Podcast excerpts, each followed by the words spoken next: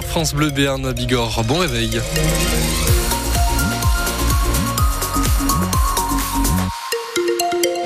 La météo pour votre week-end, c'est pas fameux fameux. Hein. De la grisaille est attendue sur nos deux départements avec un petit peu de pluie qu'on va pouvoir euh, retrouver dès dimanche matin aussi sur nos deux départements.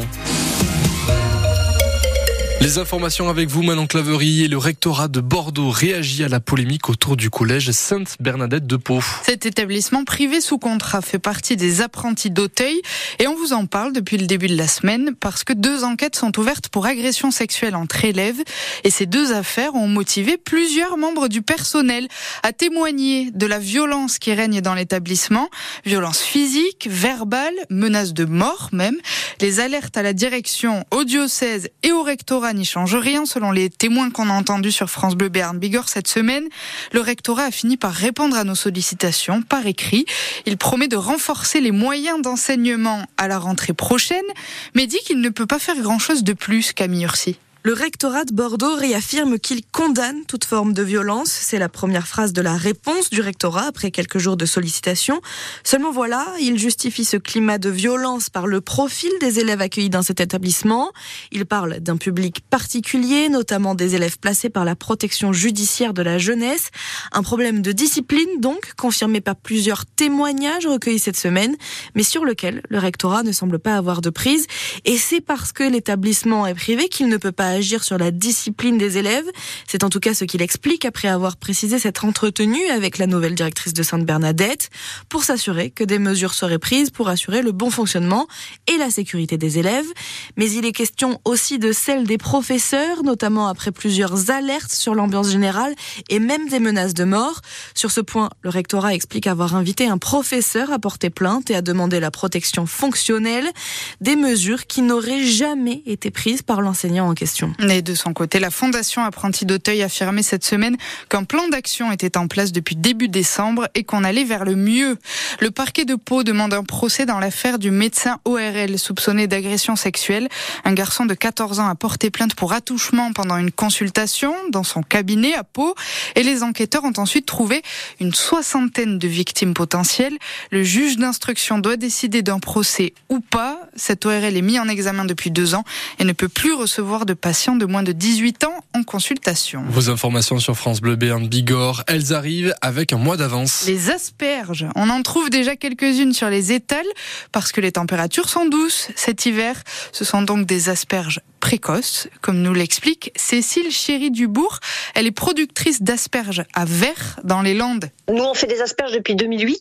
Avant, quand on a démarré nos asperges, euh, à partir du 20 mars, on commençait. Enfin, c'était vraiment très très rare quand on commençait avant, mais euh, là ces dernières années, euh, en général, au 1er mars, on a les premières. C'est comme toutes les productions en agriculture, c'est comme le vin, on voit bien que les vendanges sont de plus en plus tôt. Euh, oui, voilà, ça va devenir la norme, ça, ça, ça c'est sûr.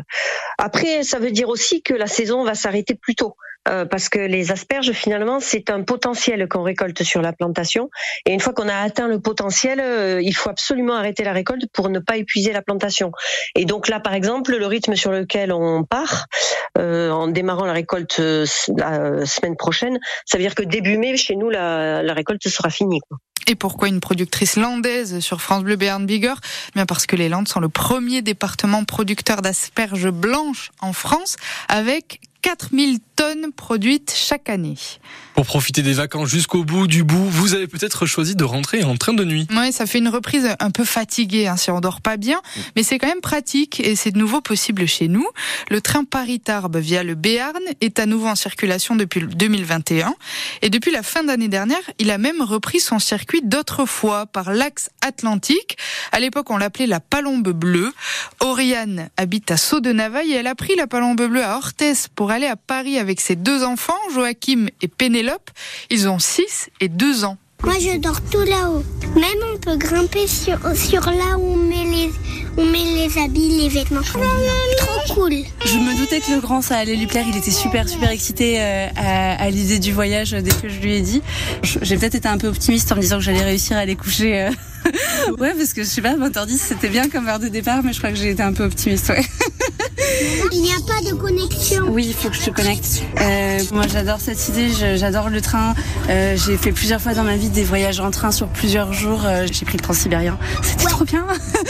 et, et, je suis une grande, grande convertie du, enfin, vraiment très convaincue du train. En fait, je trouve ça très marrant comment on se retrouve à voyager avec des gens qu'on choisit pas, mais je trouve que ça attire un public qui est en général vachement sympa. Et en fait, nous, on fait même assez souvent des allers-retours, disons, en période scolaire. Mais je trouve que c'est vachement pratique, en fait, si j'arrive à dormir. dormir. Et si vous êtes comme Oriane, une maman, et que vous voyagez avec vos enfants, vous pouvez réserver un compartiment spécial pour femmes et enfants. Sinon, c'est six couchettes par compartiment en deuxième classe et quatre couchettes en première classe. L'élan béarnais a rechuté hier soir contre Angers, le dernier de Pro B, au coup d'envoi en tout cas. Défaite 83 à 79 au Palais des Sports.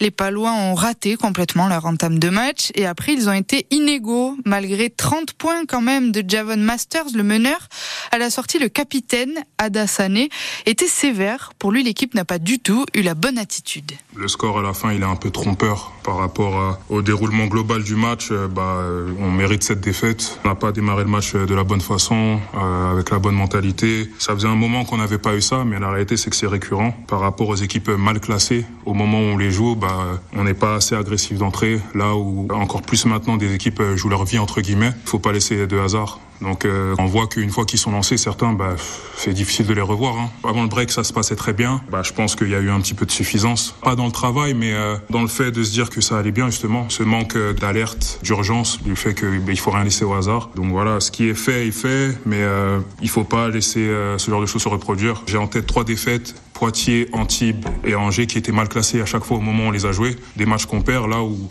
en étant une équipe qui veut faire quelque chose, bah, c'est des matchs qu'on doit gagner quoi qu'il arrive. Au classement, les Béarnais glissent à la septième place de Pro B et se déplaceront samedi prochain à Chalon-Reims. Cet après-midi sur France Bleu Béarn Bigorre, il y a du rugby et du foot.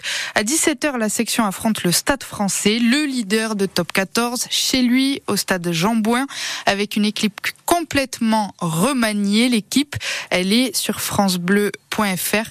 Et puis à 19h, on enchaîne donc avec le Pau FC, 9e de Ligue 2, qui reçoit Caen le sixième pour peut-être une deuxième victoire paloise de l'année 2024.